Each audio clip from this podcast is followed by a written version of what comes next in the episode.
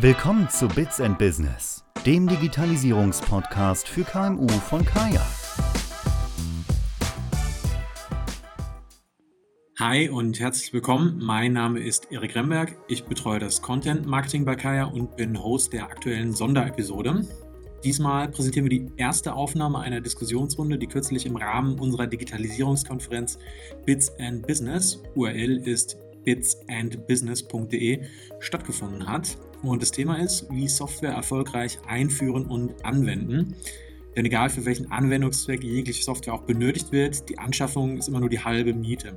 Eine Einführung im Sinne einer technischen Implementierung und in Bezug auf vorab definierte Prozesse zur effizienten Nutzung, ja, die ist ebenfalls wichtig und wird auch oft vernachlässigt.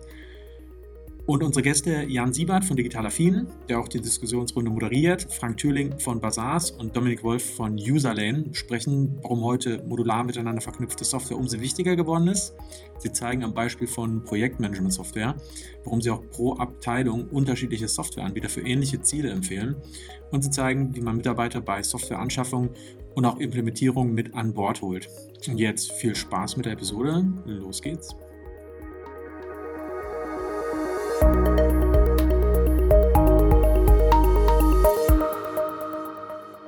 Und damit herzlich willkommen zum nächsten Panel. Ähm, ja, das Thema für die nächste halbe Stunde ist, heißt neue Tools, wie Software erfolgreich einführen und anwenden. Und genau, ich bin der Moderator heute, Jan Siebert. Ich bin Softwareblogger von äh, Digital Affin. Und meine beiden Gäste haben wir hier einmal Dominik Wolf, der ist links oben in der Ecke hier, von äh, Userlane, einem Tool, ähm, genau, welches seine Nutzer dabei unterstützt, ja in der Anwendung direkt jede Software oder jeden Prozess über ja, Schritt für Schritt Guides eigentlich zu verstehen und nachzuvollziehen. Und dann haben wir Frank Thürling dabei rechts oben und er ist von der CEO von Bazaars und das ist ein äh, integrierter ja, digitaler Marktplatz, über den diverse ja, Business-Apps im Unternehmen ähm, ja, verwendet werden können. Und gemeinsam ja, gehen wir jetzt zu dritt einmal dem Thema ja, Software-Einführung hier ähm, ja, etwas in die Tiefe. Ich gebe mal mh, hm, zum Einstieg hier ein, ähm, genau einfach mal kurz das Szenario wieder. Also grundsätzlich befinden wir uns ja jetzt bei der Software-Einführung genau danach, also angefangen hat das Ganze mit der Software-Recherche. Das heißt, man muss sich erstmal klar werden, wo im Unternehmen gibt es denn ähm, Prozesse, die man effizienter gestalten möchte, beziehungsweise welche Software ähm, kann für was denn überhaupt eingesetzt werden. Da sind wir bei, äh, bei mir, bei meinem Blog natürlich ganz nah mit dran. Das heißt, wo man Bewusstsein schafft und Bewusstsein findet, Inspiration findet, welche Software für was denn eingesetzt werden kann. Und wenn man dann im Unternehmen da ein Stück weiter ist und so verstanden hat, okay, wir brauchen eine neue Softwarelösung, dann geht es natürlich in Kombination ähm, mit ein paar Stakeholdern im Unternehmen darum, welche Software sollen wir denn einführen. Frank, was meinst du denn? Welche Stakeholder müssen wir denn ganz am Anfang hier bei der Recherche beziehungsweise kurz vor der Einführung oder für die Einführung dann im Unternehmen abholen, die ja sind, die wichtig sind und mit denen wir die Einführung besprechen sollten? Mhm. Also erstmal schon guten Tag zusammen. Ähm, ich denke, da ist jeder Einzelne, der, äh, der mit der Software nachher arbeiten sollte, wirklich relevant. Du hast ja auch gesagt, wenn wir, wenn wir eine Software einführen, also es ist schon ähm, entscheidend, ob es jetzt um die Einführung einer unternehmensweiten Software geht, wie jetzt meinetwegen Microsoft Teams. Da wird man vielleicht nicht jeden befragen können. Ähm, ansonsten ist es ja so, dass die Landschaft äh, immer äh, diversifizierter wird. Es gibt viele Tools für, für spezielle äh, Prozesse. Also dann geht man schon auf Abteilungsebene runter oder noch weiter äh, runter. Und dort ist natürlich ähm, wichtig, dann wirklich die, die, die, die Mitarbeiter mitzunehmen, weil am Ende ist es ja deren Tool, mit dem wir sie bei der täglichen Arbeit äh, unterstützen äh, wollen. Meiner Meinung nach ist es ein Riesenunterschied, ob man sagt, ähm, man führt eine Software ein, wie das ja früher der Fall war, äh, meinetwegen SAP-System als mal so ein Beispiel für einen Dinosaurier. Äh, da, dann mussten ja viele das mittragen, so eine Software mitzunutzen. Äh, das ist so diese All-in-One-Lösung im Vergleich zu beispielsweise Best of Breed. Ja, und da sind wir, glaube ich, heute in der jetzigen Welt, dass man wirklich sagt, Man schaut sich wirklich für die einzelnen Bedürfnisse an, was gibt es an Lösungen am Markt, am Markt und findet dort die richtige Lösung und hat danach eine gewisse Vielfalt, die man im Unternehmen managen muss. Okay.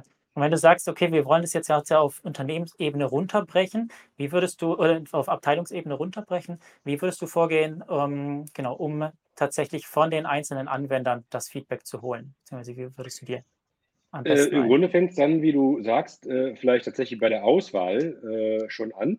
Früher war ja IT, äh, oder es ist vielleicht auch heute in, in vielen Unternehmen noch, zentral gesteuert und gemanagt. Das ist ja auch alles in Ordnung so, aber auch die Entscheidungen wurden zentral getroffen. Und äh, letztlich ist es ja so, dass wenn wir jetzt in, eine, in einer Welt sind, in der man viele spezialisiertere Lösungen hat, dann stellt sich eben auch die Frage, wer sollte da am besten die Entscheidung treffen beim Auswahlprozess. Und da finde ich dann, je spezieller die Lösung ist, desto wichtiger ist wirklich die Leute, die dann das, äh, das Fach-Know-how im Unternehmen haben, auch wirklich äh, da mit, mit einzubinden. Und das ist viel wichtiger, dass das dort getragen wird, ähm, als, als zentral äh, entschieden wird. Aber es kommt natürlich wirklich auch immer auf die Softwarelösung an, welche da dann zur Disposition steht. Okay, ja. Dominik, wie siehst du das? Ähm, erkennst du irgendwo Bottlenecks oder aus deiner Erfahrung von verschiedenen Projekten? Hast du irgendwo mal so ja, Bottleneck äh, kennengelernt, was man auf jeden Fall beachten sollte, wenn es ähm, in dieser Phase ist? Hm, ja, auf jeden Fall. Hallo erstmal auch von meiner Seite. Ähm, ich glaube, Frank hat es gerade ganz gut gesagt. Es kommt ganz drauf an, eben von welcher Software spreche ich, wer sind die Nutzer dieser Software. Ähm, wie strategisch ist diese Software im Einsatz für auch meine Unternehmensziele. Und je nachdem werden dann natürlich verschiedene Bottlenecks auf einen zukommen. Das hört natürlich nicht nur oder fängt nicht nur bei der Recherche an, sondern geht ja auch über weitere Themen, wie zum Beispiel, bin ich denn im Unternehmen selber in der Lage, diese, diese Einführung zu machen? Muss ich mir da vielleicht externe Hilfe holen? Welche Prozesse sind denn indirekt oder auch direkt von dieser Einführung betroffen? Und was bedeutet das für meine kurz-, mittel- oder langfristigen Ziele? Und das sind natürlich ganz, ganz viele Abhängigkeiten. Ähm, deswegen kommt man dann oft an diesen Punkt, wenn eine einfache Frage gestellt wird, dass man leider mit dem klassischen Es kommt ganz darauf an antworten muss. Aber so ist es halt leider. Okay, dann lass uns doch gerne mal irgendwie ein, Beispiel mit aufnehmen. Wenn wir sagen, wir haben eine Projektmanagement-Lösung. Mhm. Ähm, wie können wir das dann an der Stelle ein bisschen konkretisieren? Okay, Projektmanagement-Lösung bedeutet, dass nur eine bestimmte Abteilung damit arbeiten würde mhm. oder, äh, mehrere Abteilungen? Ja, können wir gerne mal auf Abteilungsebene dann runterziehen, ja. Das heißt, für das Unternehmen wäre jetzt natürlich an der an der das wäre eine wichtige Frage, würde ich sagen. Mhm. Dass man, äh, genau, dass sich das überlegt. Gehen wir gerne mal von dem Fall aus, dass wir, ähm, abteilungsintern das Ganze machen wollen. Genau, also gehen wir mal davon aus, ich habe dann den richtigen Anbieter gefunden. Dann heißt es ja noch nicht, dass die Software integriert ist. Das heißt, was ich mir anschauen sollte, ist natürlich erstmal, wie arbeiten wir bisher, welche ähm, Synergieeffekte können wir nutzen, was ist der Mehrwert durch die Neueinführung der Software und wie kriege ich denn meine Nutzer dahin, dass sie diese Software auch wirklich nutzen können, wie ich mir das vorstelle. Das ist ja oft so der Punkt, dass man sagt, hey, wenn wir über Software-Einführung nachdenken, dann haben wir natürlich so ein ein schönes, perfektes Bild vor den Augen, was wir alles lösen können. Aber wir müssen ja auch schauen, wie kommen wir dahin, dass die Nutzer die Möglichkeit haben, diese Prozesse in der Software zu lösen. Und das sind halt die Hausaufgaben, die ich quasi immer noch in dem Zeitraum zwischen, ich habe mich jetzt grundsätzlich mal für einen Anbieter entschieden, und hinzu, ich führe jetzt diese Software ein und lasse da auch meine Nutzer drauf los, wo ich mir natürlich da auch noch Gedanken machen muss und dann entsprechend natürlich auch eine, ein Konzept dem, Ganze zugrund, dem Ganzen zugrunde legen muss und dann natürlich entsprechend auch die ähm, verschiedensten Lösungen ähm, des Wissenstransfers nutzen kann. Mhm. Also ich finde das sogar ein sehr gutes Beispiel, wenn ich da kurz äh, reingehen darf, ja, äh, über, über Projektmanagement, weil das zeigt für mich so ein bisschen, kann man äh, eine zentrale Entscheidung treffen für ein Unternehmen, welche Projektmanagement-Software die richtige äh, ist.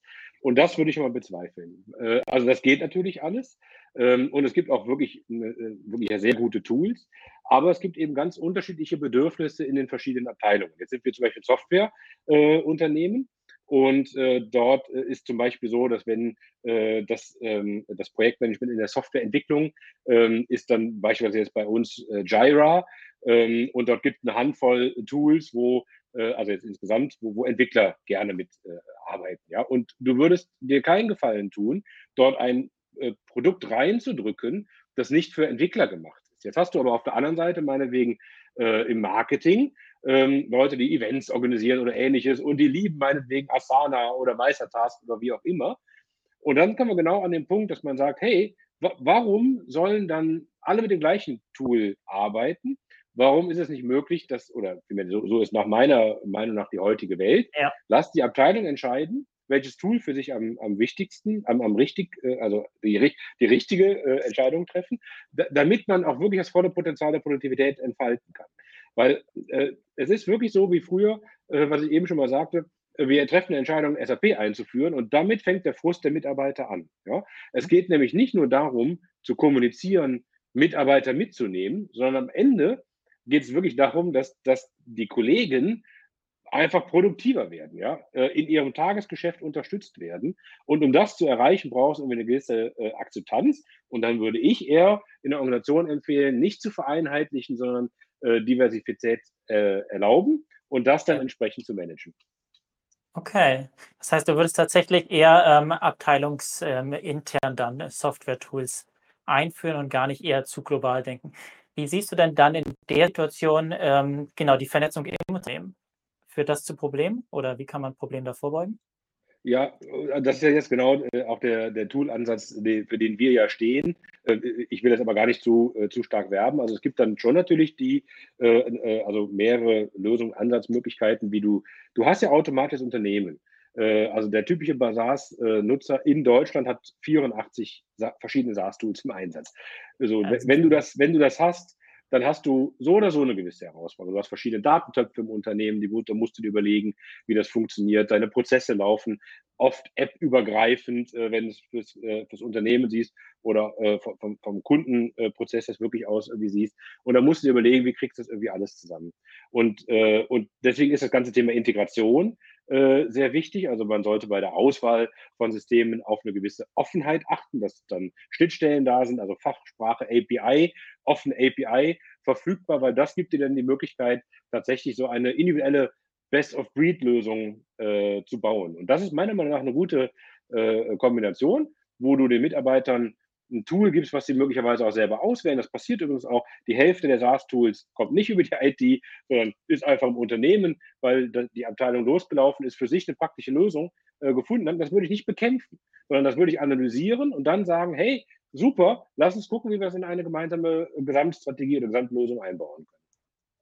Okay. Achso, und darüber lassen sich dann die einzelnen Tools wieder miteinander verbinden und die Abteilungen quasi ja. sozusagen ja. auch genau. enger also, zusammenbringen. Ja, jetzt in unserem speziellen Fall äh, ist es wirklich so, dass wir dann Schnittstellen zu den verschiedenen Projektmanagement-Tools haben. Und dann gibt es sozusagen ein Unified Task Management, wo man zumindest erstmal alles sieht und teilweise auch dann damit arbeiten kann. Aber Sinn und Zweck ist nicht, eben gerade nicht aus sozusagen die, die User aus ihrer angestammten Lösung rauszuziehen, sondern sie da zu belassen, trotzdem ja. die Möglichkeit zu haben, das, das gemeinschaftliche, übergreifende dann zu erzeugen.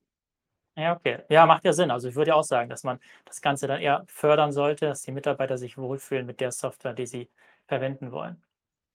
Dominik, wenn wir jetzt mal einen Schritt weitergehen und sagen, okay, wir haben uns entschieden, wir wissen, was wir einführen wollen. Wie sieht denn da so ein ähm, ja, Best Practice aus? Was muss man am Anfang definieren, dass so eine Einführung ins Laufen kommt?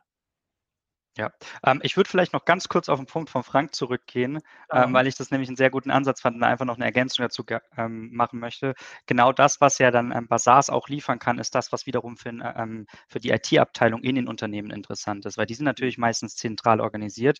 Die möchten natürlich auch zentral dann einen Überblick haben über, hey, welche Tools haben wir denn wo im Einsatz? Haben wir vielleicht ähm, bei zwei verschiedenen Teams vom gleichen Tool die gleichen Lizenzen, können wir dann vielleicht auch vom Einkauf her nochmal andere ähm, Konditionen verhandeln. Also natürlich ist das genau das Richtige. Wenn ich sage, ich gebe meinen ähm, Teams, meinen Abteilungen die Möglichkeit, dezentral Entscheidungen zu treffen, dass es dann irgendwo auch an einer zentralen Stelle gesammelt wird, dass man natürlich erstmal weiß, was ja. sind alles für ähm, Applikationen im Einsatz. Ähm, und Absolut, genau deswegen fand ich es sehr gut, den Hinweis da einfach nochmal von ja. Frank, um darauf zurückzugehen. Aber die Frage, die du mir ja gerade gestellt hast, was ähm, muss ich denn machen, wenn ich jetzt so eine, ähm, so eine Software-Einführung eigentlich vor mir habe?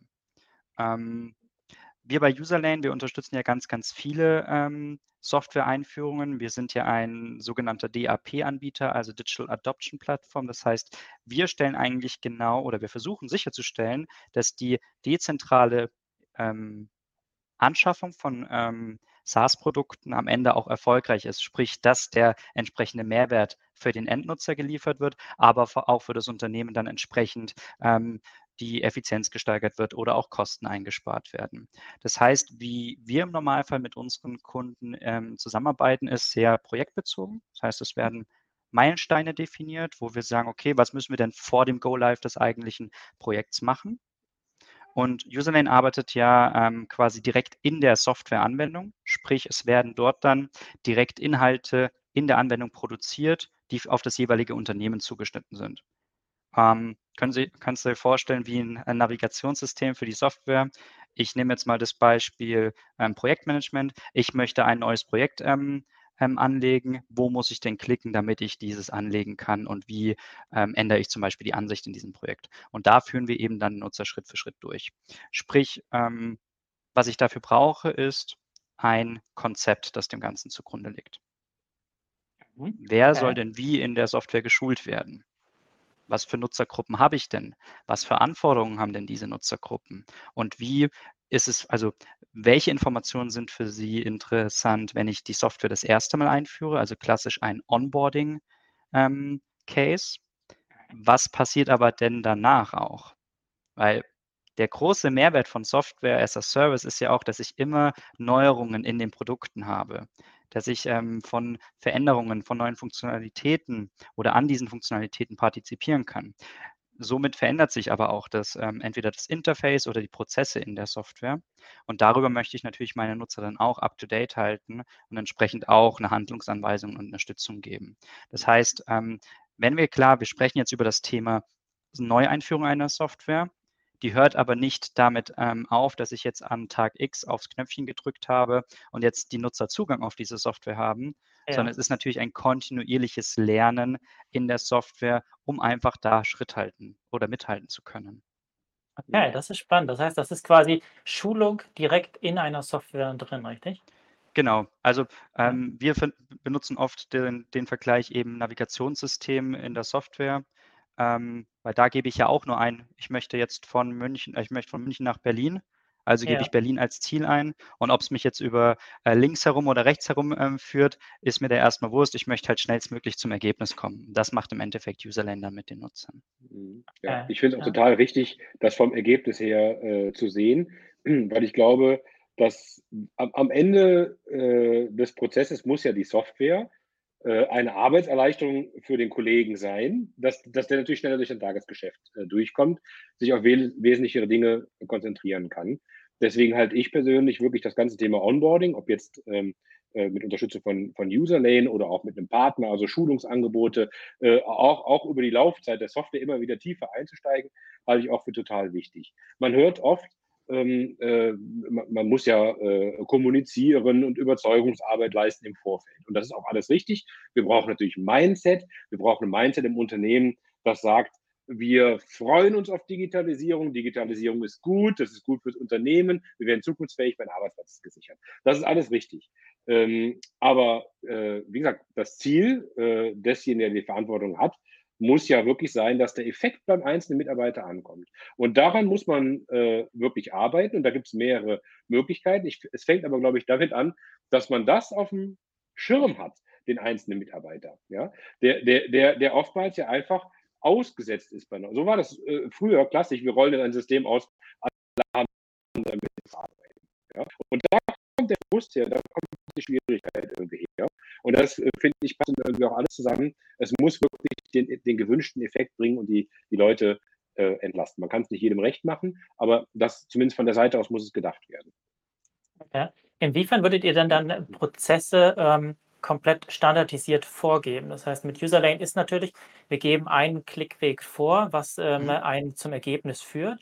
Ähm, muss das so stark sein oder kann man dem, ähm, dem Nutzer eigentlich auch ein bisschen Freiheit lassen? Ich gebe gerne mal ein Beispiel. Wenn wir jetzt hier beim Projektmanagement mal sind, klar, wir können, äh, wenn wir auf der Karte was einfügen, entweder den Mitarbeiter drauf taggen, dann kriegt er eine Benachrichtigung oder vielleicht wird keiner drauf getaggt, sondern wir ähm, schicken einfach den Link von der Karte per E-Mail an jemanden anders. Wie ähm, stark oder wie stark muss das standardisiert sein für das ganze Unternehmen oder für alle Anwender? Mhm. Ähm, das muss nicht starr sein. Also am Ende geht es da, was würden wir machen jetzt in, in, in diesem Beispiel? Wir würden uns hinsetzen und sagen, okay, was ist denn der, der preferred way? Also welcher wäre denn so der bevorzugte Weg? Wie würdet ihr das denn gerne geben? Ähm, quasi, dass es die Mitarbeiter machen. Und das könntest du rein theoretisch dann im klassischen Onboarding-Use-Case, also für die Initialschulung verwenden. Und dann erklär dir jetzt, wie du X als Ergebnis lieferst. Und so ist der Weg, den wir uns überlegt haben. Oder so solltest du den gehen. Ich kann aber auch ähm, sehr, sehr ad hoc Unterstützung anbieten, indem ich sage, okay, jetzt ein Nutzer, der wiederkommt, der jetzt einfach Unsicherheit verspürt, wie, ähm, wie er dieses Ergebnis ähm, quasi erreichen kann oder erzielen kann, dem gebe ich mal nur einen Hinweis und sage, pass auf, du könntest jetzt jemanden taggen, du kannst aber auch hier einen Link erstellen und direkt der Kollegin, dem Kollegen auch zuschicken. Ähm, und das merken wir schon sehr stark, dass ähm, es gibt zwar diesen einen Weg, den sich dann oft der, der, der ähm, Super-User oder Key-User vorgestellt hat oder auch derjenige, der das Ganze verantwortet. So soll der Weg sein. Das ist aber nicht unbedingt wie der Mitarbeiter oder die Mitarbeiterin, die Kollegin, der Kollege arbeitet. Und da müssen wir natürlich auch unterstützen. Beim Ende, Frank hat es gerade so schon gesagt, ich muss halt auch irgendwie meine Kolleginnen und Kollegen abholen, damit die halt Lust haben, damit die da einfach auch mit im ähm, Projekt dabei sind, eben diesen Weg zu gehen. Und diese, diese Lust, die ähm, diese, diesen Willen, das, ähm, diese Veränderung mitzutragen, ist deutlich höher, wenn ich mich halt sicher fühle in dem, was ich mache. Mhm. Und ja. da brauche ich natürlich neben guten Initialschulungen auch tägliche Unterstützung.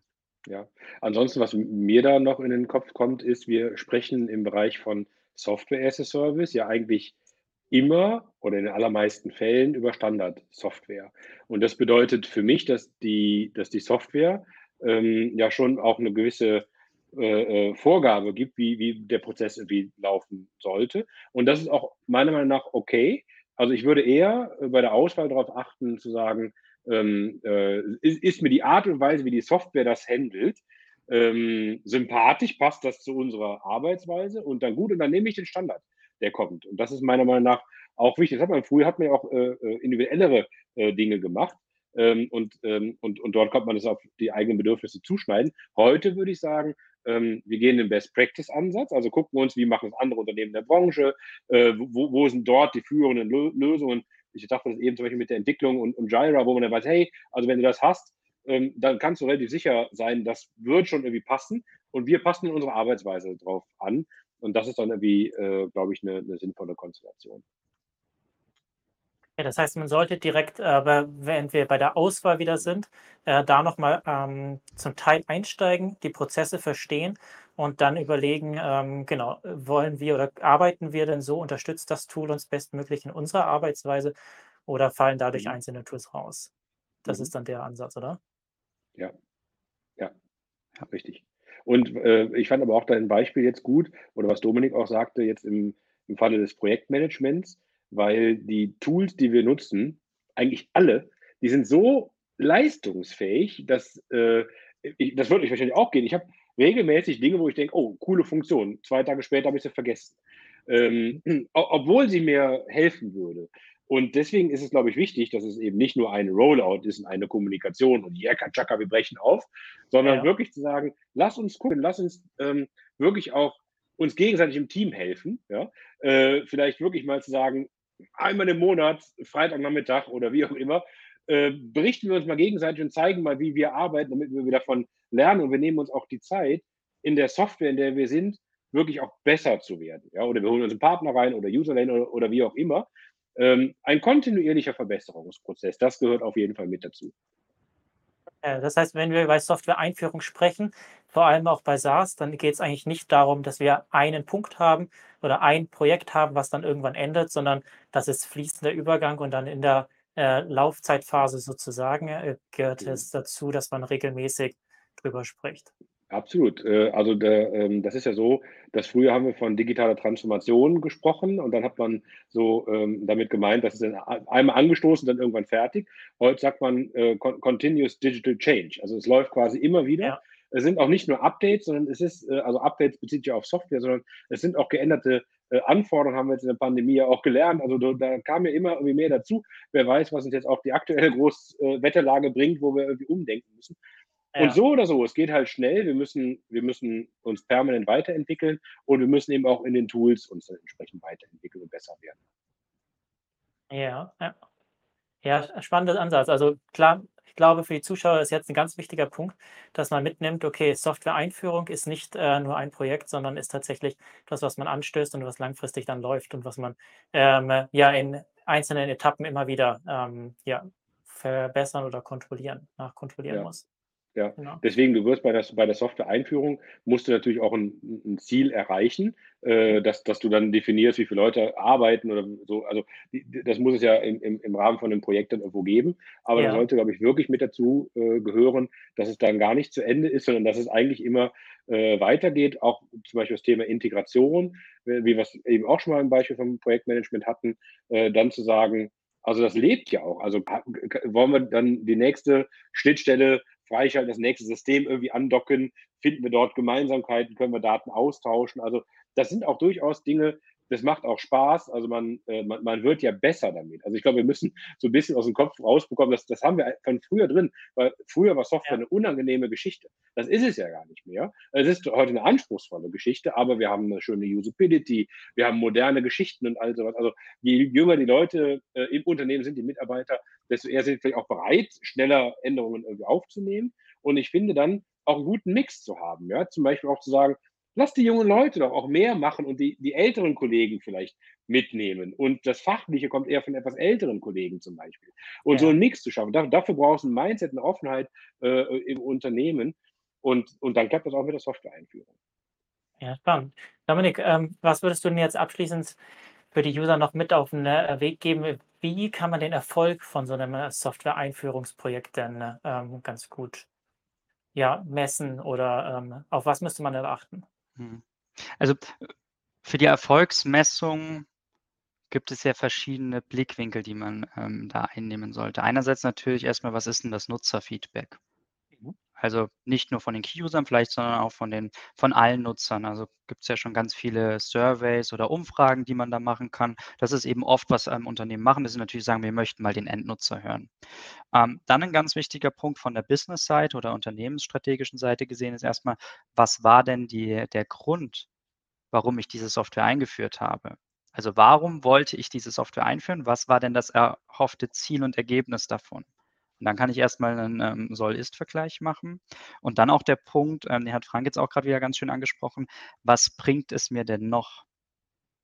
Also Ja. ich habe quasi, so, dass es soll ist, dann habe ich die Nutzer, aber auch, was kann ich denn jetzt noch eigentlich alles damit machen? Also welche Daten zum Beispiel kann ich daraus ähm, ähm, nehmen und, und sie woanders mit reinnehmen, um dann Rückschlüsse zu führen? Kann ich vielleicht auch andere ähm, Serviceleistungen umswitchen, weil das jetzt über das mit der Software abge, ähm, abgedeckt wird? Also was ist jetzt nicht nur in dem, in dem spezifischen Projektblick quasi das, was mir hilft, sondern auch mal so diese Vogelperspektive einzunehmen und zu sagen, wie beeinflusst das dann auch ähm, andere Teile ähm, meines Unternehmens oder meiner Softwarelandschaft? Okay, ja. Ja, sehr schön. Und Frank, ähm, genau, hast du noch eine Ergänzung zum äh, Erfolg, beziehungsweise ja, wie Ja, das ist natürlich, äh, äh, also äh, äh, da würde ich jetzt kurz nochmal das Thema auch bei SaaS äh, ins Rennen bringen und da gibt es sicher auch andere Lösungen. Äh, das ist das Thema digitaler Arbeitsplatz, also dass du quasi eine zentrale Lösung hast, wo die Mitarbeiter äh, sich zum Beispiel morgens anmelden und ab da dann irgendwo starten, also in die verschiedenen Anwendungen, die da sind, weil das ist durchaus eine gewisse Herausforderung, wenn du eine Vielfalt an Lösungen hast, wie die Mitarbeiter damit umgehen können. Also das die, der, der typische Mitarbeiter nutzt pro Tag zehn verschiedene Anwendungen und switcht 23 Mal. Also das kann bei dem einen oder anderen ein bisschen mehr oder weniger sein, aber da ist eine gewisse Vielfalt da und auch darüber sollte man sich dann vielleicht Gedanken machen, wie man sowas dann äh, entsprechend auch vereinfachen kann. Ja, sehr schön, ja. Das heißt, ich würde hm, genau abschließend sagen, für alle Zuschauer, ähm, ja, ein neues Softwareprojekt, neue Software, die genutzt werden soll, sollte ähm, ja auf Abteilungsebene auch gedacht werden. Die Mitarbeiter sollten direkt mit ins ähm, Boot geholt werden, damit wirklich alle es nutzen können. und dass man das Feedback sammelt. Und wir haben jetzt, würde ich sagen, heute in der halben Stunde auch ähm, herausgehört, das ist nicht ein Projekt, was man mal durchführt, sondern ist eigentlich ein laufender Prozess, bei dem immer wieder iteriert wird und ja, der Austausch unter Mitarbeitern eigentlich gefördert werden sollte, damit wir ja gemeinsam Best Practices haben und eine Software hm, ja am besten genutzt werden kann und Effizienz ins Unternehmen auch bringt. Ich sage ganz vielen lieben Dank für den Austausch, Dominik und Frank. Ähm, genau, hoffe, Sie als Zuschauer konnten einige Learnings hier mitnehmen, können das für Ihr nächstes Softwareprojekt ähm, ja, gebrauchen. Und dann wünsche ich Ihnen jetzt hier noch einen wundervollen Tag.